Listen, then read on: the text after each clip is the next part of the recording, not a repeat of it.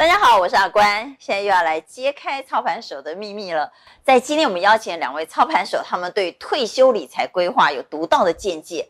可能很多人说退休啊，我参加了不搞个爬瓜嘞，我现在都不知道日子怎么过下去，就要做退休理财规划。当然要，此时此刻就要开始做退休理财规划，将来呢才能够做。退休之后的上流老人哈，所以我们来介绍，在今天来教我们做退休理财的两位专家，九九趴。哎，阿关姐好啊，各位观众大家好。好，以及维泰。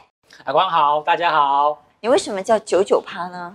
啊，那个是主要就是因为我刚开始这个学理财的时候，然后那时候有发生一个这个占领华尔街的运动。然后呢，那个是就是他们口号就是，呃，我们都是九十九趴，然后他们抗议就是财富都集中在这个一趴的人手上，啊，然后变成是说，呃，他们就是就是变成全世界的财富集中在百分之一的人身上，对，然然后他们发生的乱搞，发生的金哦百分之啊对百分之对对，然后他们乱搞发生的金融危机之后，我们这些多数人还要帮他们买单这样子，然后变成是我去研研究之后才发现说，哎，原来真的是我跟大多数人一样，都完全不懂理财。那也不懂这个资本主义的这个游戏规则，变成是说我这个才会造成说为什么造成贫富那么差距那么大的？好，所以我们都是九九趴。对对对对对对。维泰也是九九，还是你那是那一趴？我正朝那一趴迈进当中，努力，努力当中。但是好像好像爬金字塔，越爬感觉上越困难。维泰，你现在有在呃公司上班吗？还是你是自营商？我现在没有在公司上班啊，所以你严格来说，你也是退休了。诶，有在工作啦，嘿，有在工作，但是没有呃固定领薪水的那种工作嘛。对对对对对，不是上班族。什么时候离开职场？什么时候离开？大概在三年前。三年前离开职场，那是几岁？啊，那个时候大概快要四十岁的时候。快要四十岁，你就决定离开固定薪水的职场？对。这其实是一个有有一个很有趣，也是我觉得蛮悬的一个故事。啊、那个时候我还在我还在券商，啊、我还在券商。有一天，因为券商大概都是十二点半到一点半会休息，会休息。那那阵子其实因为整个这个证所税的问题，搞了所有的一个证券市场啊愁云惨雾。啊、然后有一天我就在有时候我就在休息，然后就忽然听到有一个声音在跟。哎？那个声音好像是男的，就有人跟我说：“你这么辛苦，到底是在拼还是在撑？”然后听到这声音之后，我就醒来了，你知道吗？因为我觉得我很努力，很努力做很多事情，可是好像都是在只是在撑住一个现在的一个局面。那会不会是你在职场的对手，跑去故意在你耳边？你在睡午觉吗？故意在你耳边发声？希望你赶快走。然后这个声音传到我脑袋里面，我那我惊醒，我隔天我就递辞呈了。一公斤啊，给？我公斤呢？你就听到一个很迷迷糊糊的声音，然后你就说你做那么辛苦，到底是在撑还是在拼？因为那你有跟老婆商量这件事吗？呃，有有有商量。老婆同意吗？她同意啊。因为其实那个时候，其实有非常非常多的人，因为。前阵子那个正所税之乱，然后就就就离开职场。那我们算是比较比较后期，就撑到最后面撑不住了。然后我离职之后就好了，市场就好了。所以你不到四十岁，你就已经决定离开固定收入的职场。对，然后想要反正都那么辛苦嘛，做自己的主人，反正都那么辛苦嘛，那、啊、就是拼嘛，就不要撑了。那时候小孩生了没？面面生了吗？那个时候小孩刚生，你不会担心吗？你不会担心万一离开职场，那时候没有固定收入怎么办？其实我这样讲啊，其实呃，我们第一胎的时候是流掉的，那时候三个月听不到心跳，然后我我就觉得是我的问题，就是我们金融业的这个压力太大，因为金融业有非常非常多的人就是其实都没有办法怀孕，年纪很大都没法怀孕。啊，后来我就觉得小孩子比较重要。哪里是金融业的问题？那不是全台湾的问题吗？所以我就觉得那个是我个人的问题，可能是压力太大啊，导致那个品质不良这样，然后就离，然后我就，然后我就离职。那离职之后大概就在就在过了两三个月，我们又怀孕。然后这这这是离职之后才怀孕的。呃，对，那个时候离职之后，然后就怀了面面，然后面面就。就就出来，然后就。所以也就是说，你离职的时候，其实是你跟你老婆两个人的开销而已。对。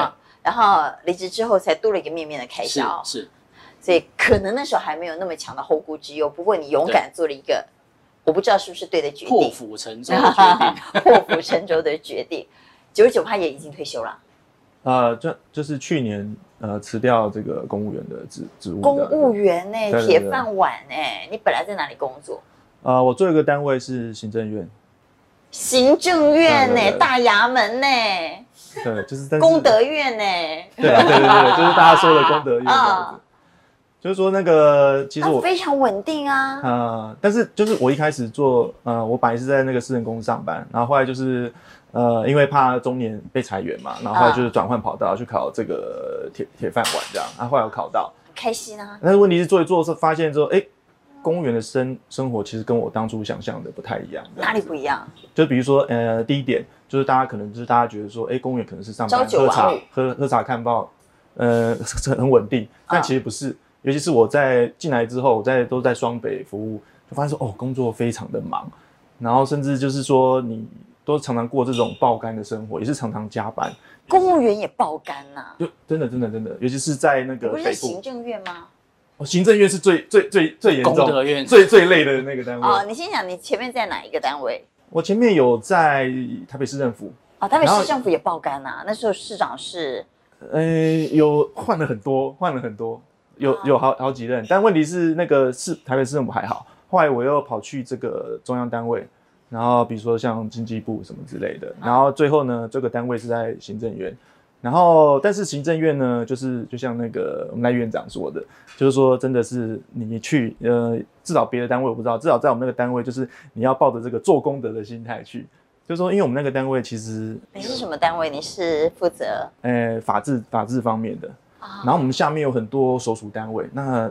每每次常常很多公文嘛，对不对？啊、然后我们都是要常常加班处理，然后，呃，就是比如说我们那个常常周末啊，或是晚上啊，啊都要去公司或者是在家里处理这些事。这跟我们想象的公务员生活不一样。对对对对，所以我想象公务员是朝九晚五，不要说喝茶看报纸了啦，啊、也没那么夸张了。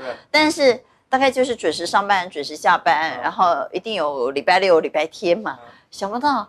你假日还要加班？我们那个时候举个例子，就是说呢，嗯、我们每次到了放假的时候，你就会看到同学同仁就会到，就是背个袋子，嗯，然后呢，就是要装，为什么背个袋子？就是要装一些工工作带回家做，回家做。那如果说我们碰到放长假的时候呢，你就看他背个登山包来这样子，然后就因为扛比较多的东西，比如说他放过年，那、啊、你就是扛一大包，然后带回去这样子。是不是其实是蛮辛苦的？中央中央单位，这个是就是越。到越到上面的话，可能就是业务越多。好啊，但问题公务员生活其实也是蛮辛苦。但做那么多，其实我们没有，我没有报过任何一毛加班费，就是在至少在功德园，然后也没有报过补休，从都没有。所以你换算时薪下来，其实可能比那个工读生好一点。那这样岂不是政府公然违法吗？不是有一例一休吗？不是加班不能超过几小时吗？啊、所以连政府都做不到，还叫中小企业做？好，不，我们回来讲九十九趴，后来你就发现。其实工作很辛苦，没有自己的生活，然后也赚的不多。但怎么说，为了那个退休金也得撑下去啊。呃，主要就是说，另一方面来，我也发现说，公务员还有另一个问题嘛，比如说公务员薪水其实不够，嗯、尤其在北部生活，你可能起薪高，但是加薪很慢，你可能一个一年就加一千多。如果说你没有，反正反正你是公务员也报了税了，你可不可以告诉我们，你离开的时候那时候薪水是多少？呃，就是如果全部夯叮当当加起来的话，可能有接近一百万。啊，就全部全部勉强勉强加，对年轻人来说也是高薪啦，高薪哎！我跟我最近做十几年了，可是，一百万你不够花啊。如果是在台北市，当然是可能还可能还不够。比如说，你可能物价或什么房价，你可能光靠公务员这份薪水，你这样讲，那个二十三 K 要哭了。对，但是但是他们也是从卖，也是我也是从一开始丢鸡蛋了。啊啊啊！所以你的年薪有大概一百万左右，没有勉勉强啊，就是做最最后的时候才勉强，加上年终啊，各方面的呃什么加给啊，还有补助啊，或者奖金啊，哈，反正一百万，你去放弃一百万年薪，而且有退休金的公务员生活，选择退休的最大动力是什么？是你有一个很好的投资理财成绩单吗？还是？你有找到一个厉害的名师传授港呼，还是你又听到什么声音呢？呃、欸，就是这个我没有听到，但但是我是计划很久这样子。但其实，在九年前就已经开始让让年金改革。啊，他就是那时候我就有危机意识，我就觉得说，哎、欸，退休金一定会一直在改，而且会越改越越来越少。那我那时候就开始在就是慢慢的自己准备了退休金，也就何必为退休金撑？然后然后我准备准备发现说，哎、欸，不止达到我的目标，甚至超越我呃上班的薪资，稳定超越上班、啊。就是你至少先双轨并行，你先一边工作一边做投资理财，对，对对，发现投资理财成绩单是可以超过你的月薪，对对，对，啊，甚至于呃投资理财的成绩单还让你的退休无后顾之忧。你才敢毅然决然的辞职。那另一方面还有就是因为我家里小朋友，那时候后来小朋友出生，因为他是早产儿，然后他是说我们需要花比较多时间照顾。那但是因为我的工作等于是我的生活都被工作绑在那边。那你老婆在干嘛？哎，我老婆她是也是同样是公教人员这样子。对对对对对。那我那个时候因为我们讲到，所以两个人都很忙。对对，就就是没有时间来兼顾家庭啊。等于是我们那一定要有一个人辞职，竟然不是你老婆，而是你。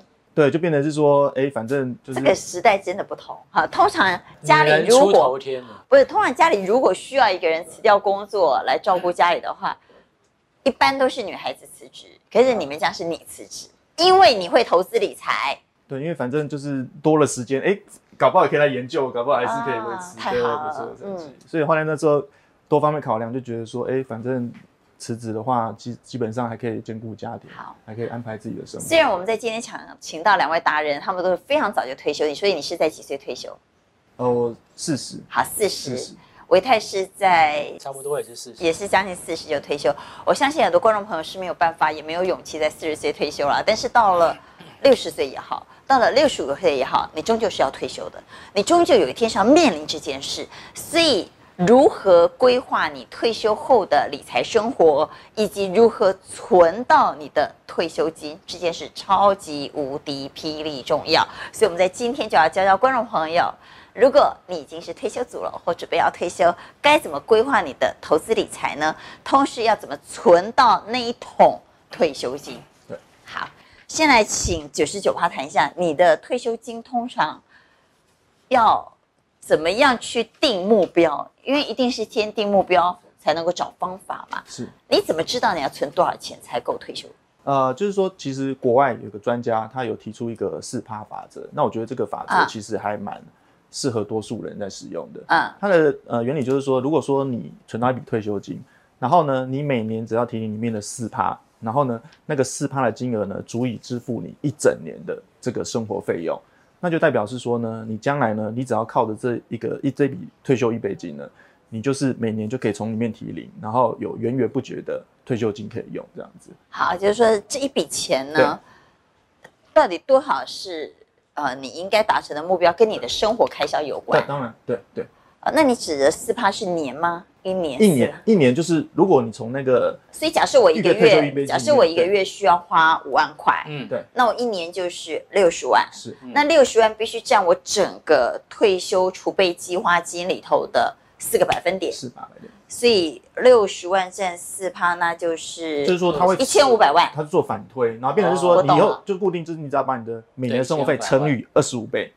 那就是你退休的预备金啊，就乘以二十五倍比较快。对，就变成每年的年生活费乘以二十五倍。对对对。所以如果你的年生活费是一百万，嗯，家里啊，family 的生活费一百万，你们就要为这个家庭存足两千五百万的退休储备金。是是是。哦，这样我懂了。所以到底需要多少钱退休？每一个人会不同。就是看你的这个呃每年的生活费。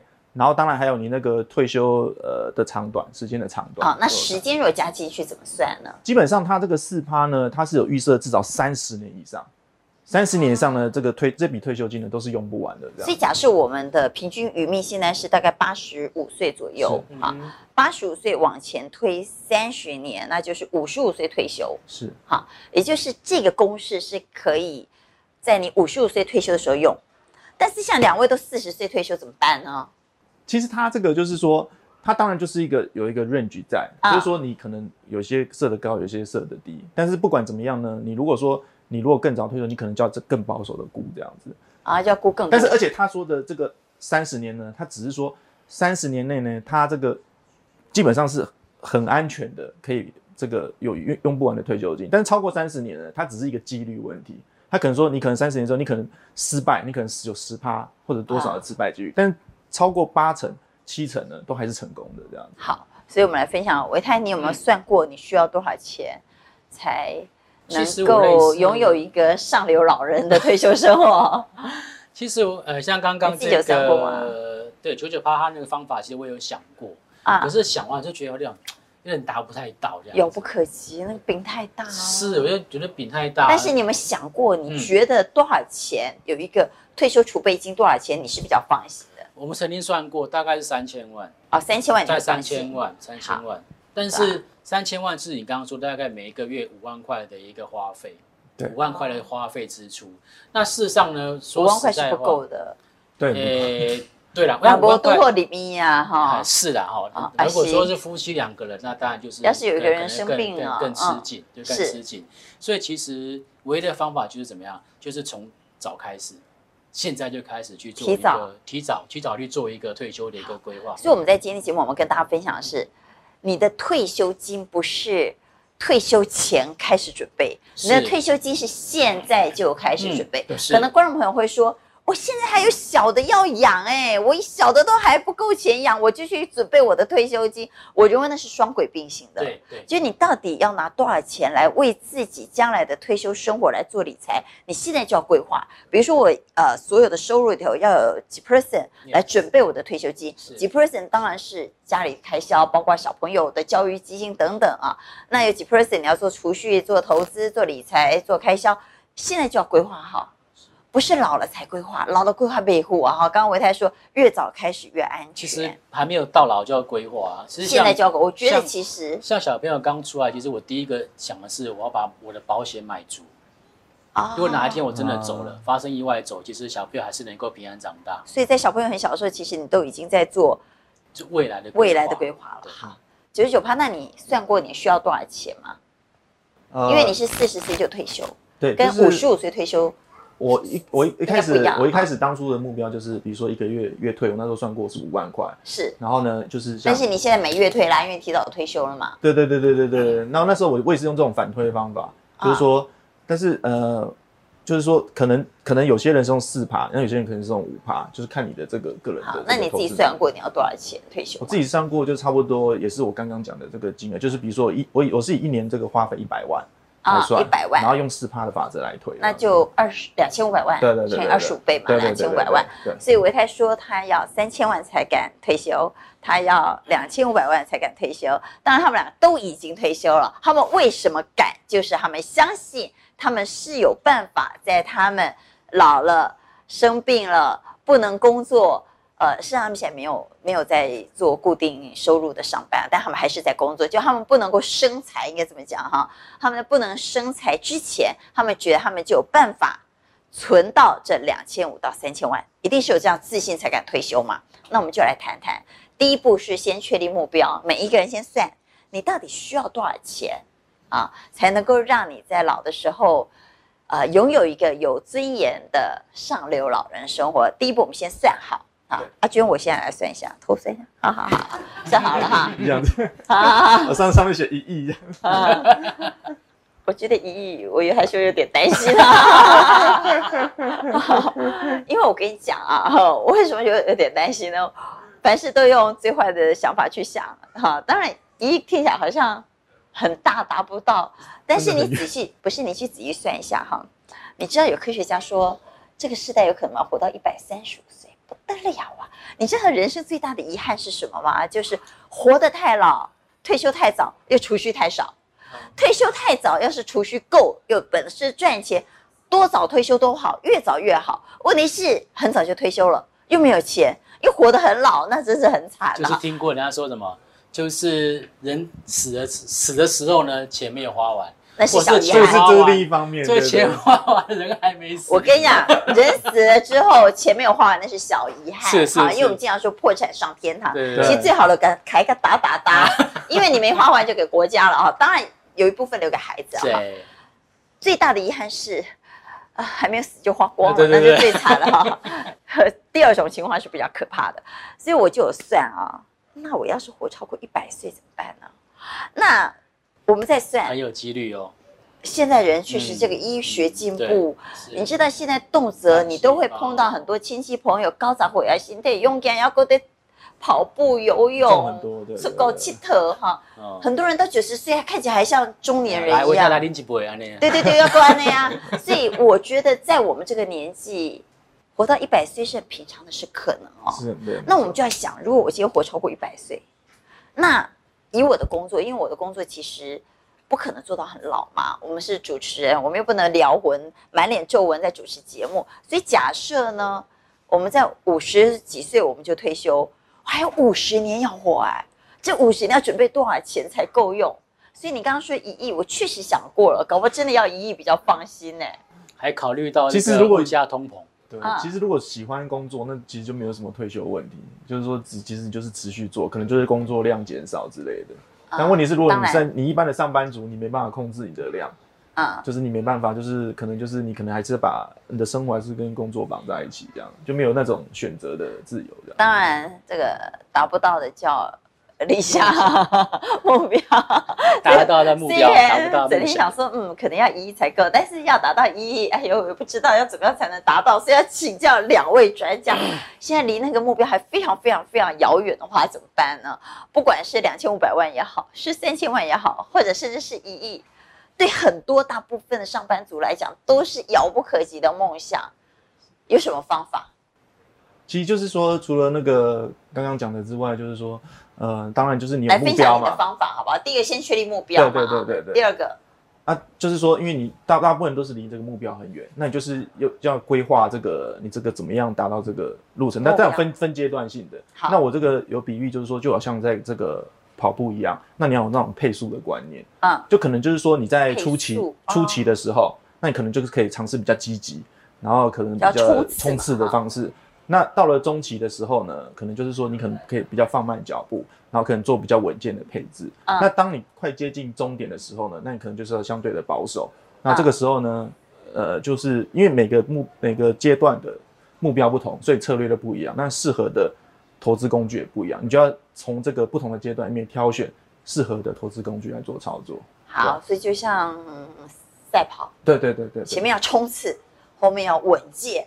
但他说最后不要冲刺啊，最后要保守理财啊，不要到只有终点线前跌倒，对，嗯，白跑了，白跑了。那维泰呢？维泰的方法是什么？其实如何达到那个两千五百万的梦想？其实我个人也是比较。其实我个人在做针对跑步来讲，我是那种就是从头到尾都定数的那一种。据说你是透过打拳呐？哦，对对对对对对，来拟定你的投资规划。嗯，因为投资时候压力是很大。那其实大概我练咏春拳，大概练了大概五六年的时间。啊，然后嘞，我有一天就是因为打咏春拳，其实是一个身体的一个肢体上面的一个自然反射动作练习。我有时候觉得。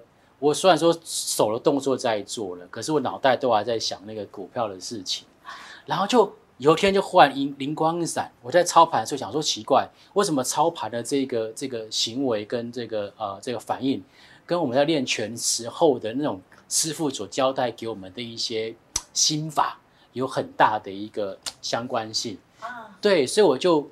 好好的去琢磨了一下，就是说到底这个咏春拳的一些所谓的基本的一些操作的心法跟投资有什么样的一个互相 match 的一个地方？结果心法是，呃，其实就跟打拳一样，有时候呢，在股票，因为我们以股票来讲啊，嗯、股票其实它有分盘整期，然后呃开始起涨，然后在高档的盘头，然后再出现回落，其实跟我们在对战的时候会是一样的，有时候我会跟你对战的时候，我会略占上风。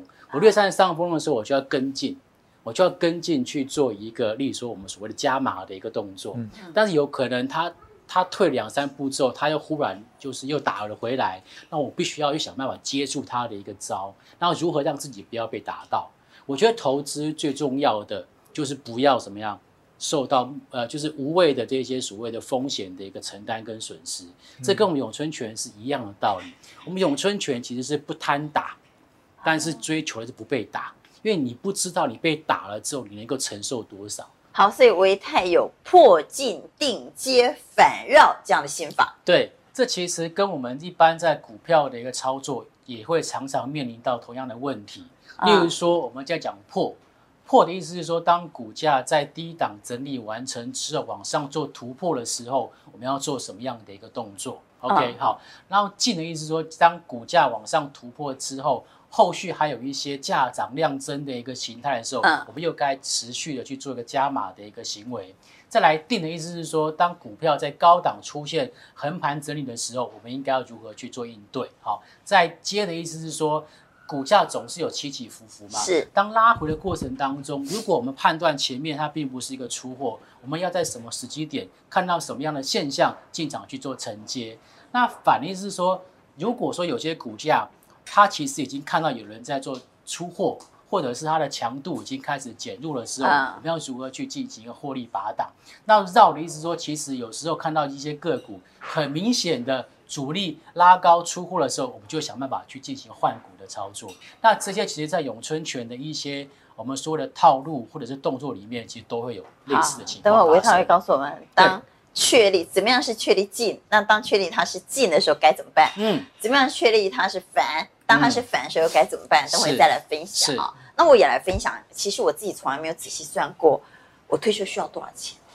所以今天两位讲了之后，我才想说，嗯，那到底多少呢？三亿 啊，越写越多，其实多还是欧北花了哈，并不是我真的我真的想要有一亿才退休，而是你们刚刚讲的时候，我就随便乱想啊。我从来没有仔细算过，所以今天呢，我回去好好算一下。嗯但是我倒是可以分享我自己认为的投资心法啊。呃，以前啊，我曾经看过一本书，讲到国外有一个一百法则啊，一百法则就是。把一百减去你的年龄啊，假设九十九趴现在是四十岁，那一百减掉四十岁，那就表示呢，他应该把他的投资资产呢，也就投资的这个部位，六十趴放在股票高风险，四十趴放在低风险。嗯，好，那呃，反正扣掉的就是呃，扣掉扣掉年龄，剩下的就是你的高风险投资。假设。呃，今天我们的观众朋友，你现在假设已经六十岁了，嗯，那就反过来喽，一百减六十，那你应该低风险的投资要有高达六十趴，你只能有四十趴的高风险投资。是是啊，这是我过去曾经听过教我们的一百法则。那我觉得我自己蛮早就老老开蛋了，就是我自己很已经存已经存够了，不不不，蛮早就老开蛋，就是我在很年轻的时候，我从当财经记者跑财经新闻开始没多久之后，我就确定股票投资不适合我哈，所以我就没有做股票。我很早就开始做比较风险低的投资。其实最主要原因是我太忙。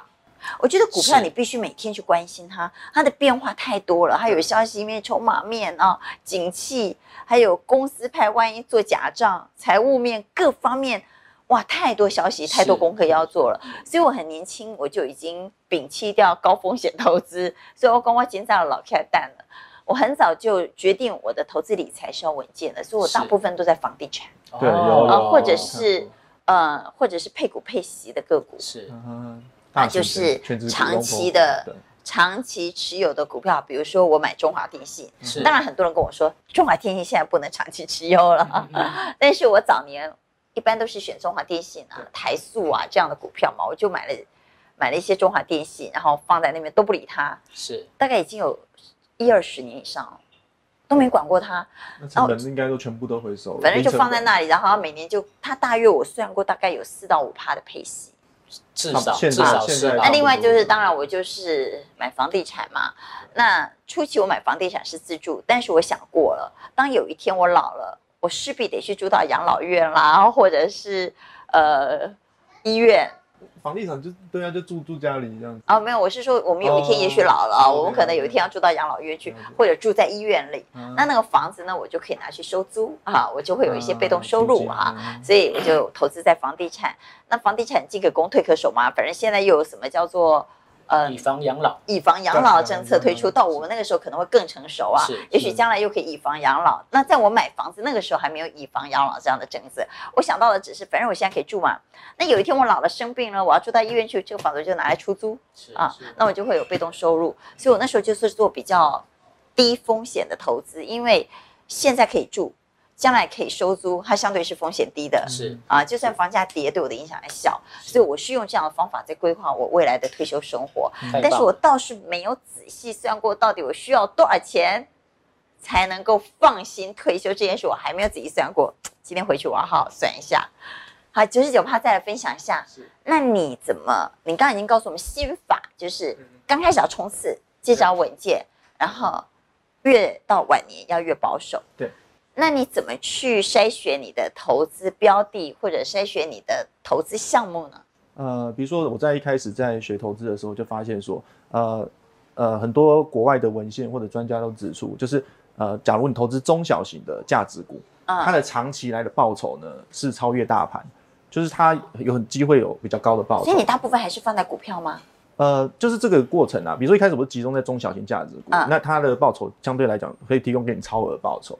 那到后来呢，到了中期之后呢，我就会慢慢的股票也比较分散，然后也相对买一些比较稳健的 ETF 来做那个资产配置。哦、那这样的话，让这个整个报酬更稳定。嗯、那到了比较后期的阶段的时候呢，这时候我就加进一些债券或者像 REITs。所以你现在有债券跟 REITs 吗？对对，然后再加一些其他的，做就做各种不同的资产配置，让那个波动会更小。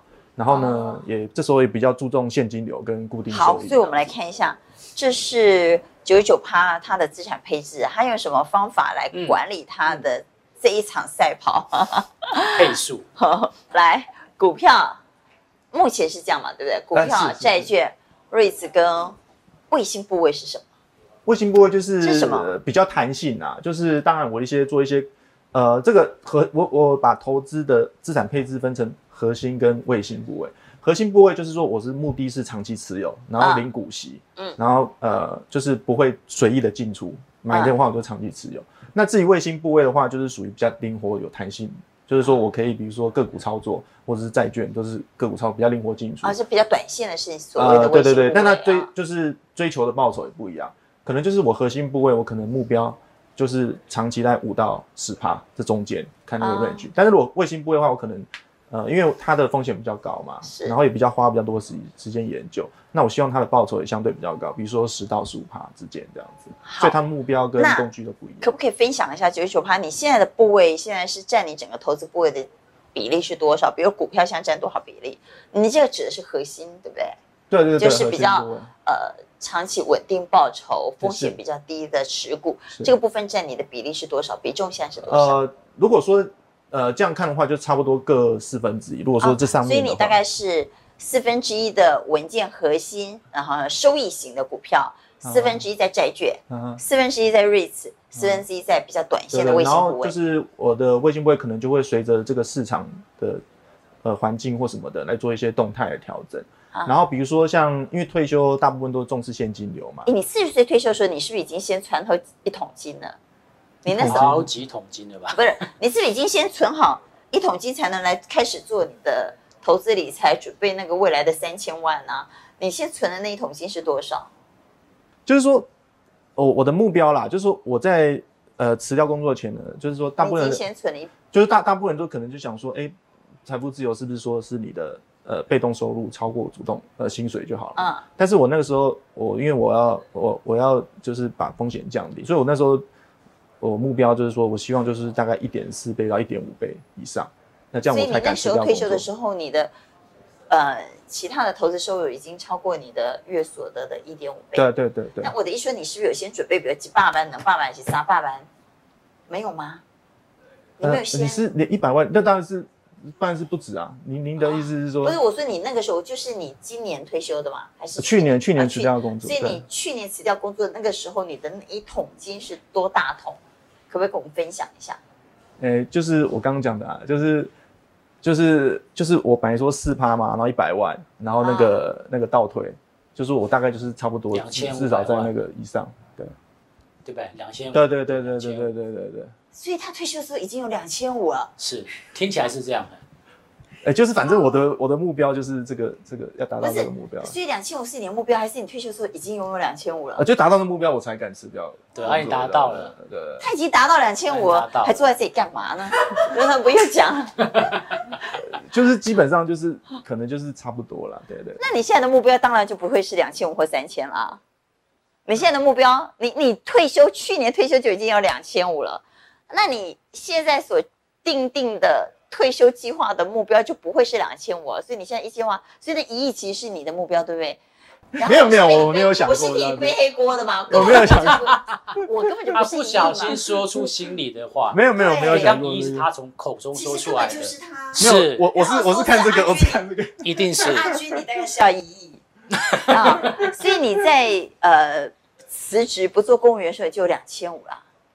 呃，这可能可能上下啦，可能上下，因为我没在看啊，就是反正就是差不多。我只关心这个投资收入、被动收、被动被动收入这方面。好厉害呀！对，做功德都可以做到这样，那不做功德还得了？你将会害他。可是这个其实，可是这个其实这些资产呢，可能都是变动。另一方面呢，我有是包含这个房地产这个这方面的，部分是包含对，部分是包含房地产。因为我在辞职前呢，我有赶快就是赶快买个房子这样子，我是很晚才买房子。差不多快四十岁才买买房买车，我那之前都是从来就是没有啊。所以你在四十岁之前，你宁愿拿钱来投资，也不要先把它放在房地产和车子上。我也不会把钱放在，因为车子是消耗品嘛。是。对啊，然后直接折价，所以我不买车。然后呢，我也不买房，我都租房子这样子，那跟租租便宜的房子。对。那我把所有的钱就是。所以他先刻苦哈，先刻苦想办法，先把他想。要嗯达到的那个两千五先达到，再来买房子和车子。对对，那那那因为第一方面来讲也是嗯，因为你辞职了，你可能就是不不好贷款啊。所以说呢，我是跟一般人相反，一般人可能是说啊，背背贷款之后呢就不敢辞职，那我是刚好相反，就是我背完贷款才敢辞职，因为我知道因为你才能够用公务员的优惠利率，对对对，聪明哈，这是九十九趴的。两千五百万那一大桶金，他的规划。据说呢，除了刚刚我们谈到的资产配置之外，你有一个 NBA 的啊什么 NBA 球队投资法？啊是是是。NBA 投资法是什么呢？呃，就是说我在呃投资初期的时候，可能就是专注在中小型价值股。嗯，那我就是。觉得说他们报酬虽然高，但他们波动也很大，是，所以说到后来就希望找一个呃胜率比较高的时间来做。嗯，那后来呢，我就慢慢发现说，其实台股它有一个季节性的变化，就是说通常呢，在每年的第四季，通常都是相对的低点，然后呢，到隔年的一二季或是就是相对的高点。是，假如你在呃这个这段时间做的话，你的胜率是最高。而且那个胜算最大，哦、第四季嘛。对对对对对对。那比如说，为什么这个原因呢？就是说，因为通常这个，呃，通常在我的后来，我就调整我的做法，就变成说我通常都是在十一月中的时候，嗯，就第三季财报公布之后呢，再开始说慢慢的这个挑选个股，绩优的个股，然后来做好投资组合，然后然后呢，再慢慢的持有，通常到隔年的这个一月。隔年的这个一第一季、第二季之后呢，通常都是有有一波这个行情。所以你是在冬天进场，然后在春天收割，夏夏收对夏天或什么之类的这样子。哦、就说通常有时候常常会发现说，哎，自己做做半年可以赚一年这样子。啊、哦，所以第四季是最好的进场时机。对对对，那通常啊，第一季或第二季是最好的卖出时机。对对对对，就是说，如果说你要做波段的话，我觉得可以考虑利用这个台股的季节性。那这跟 NBA 有什么关系呢？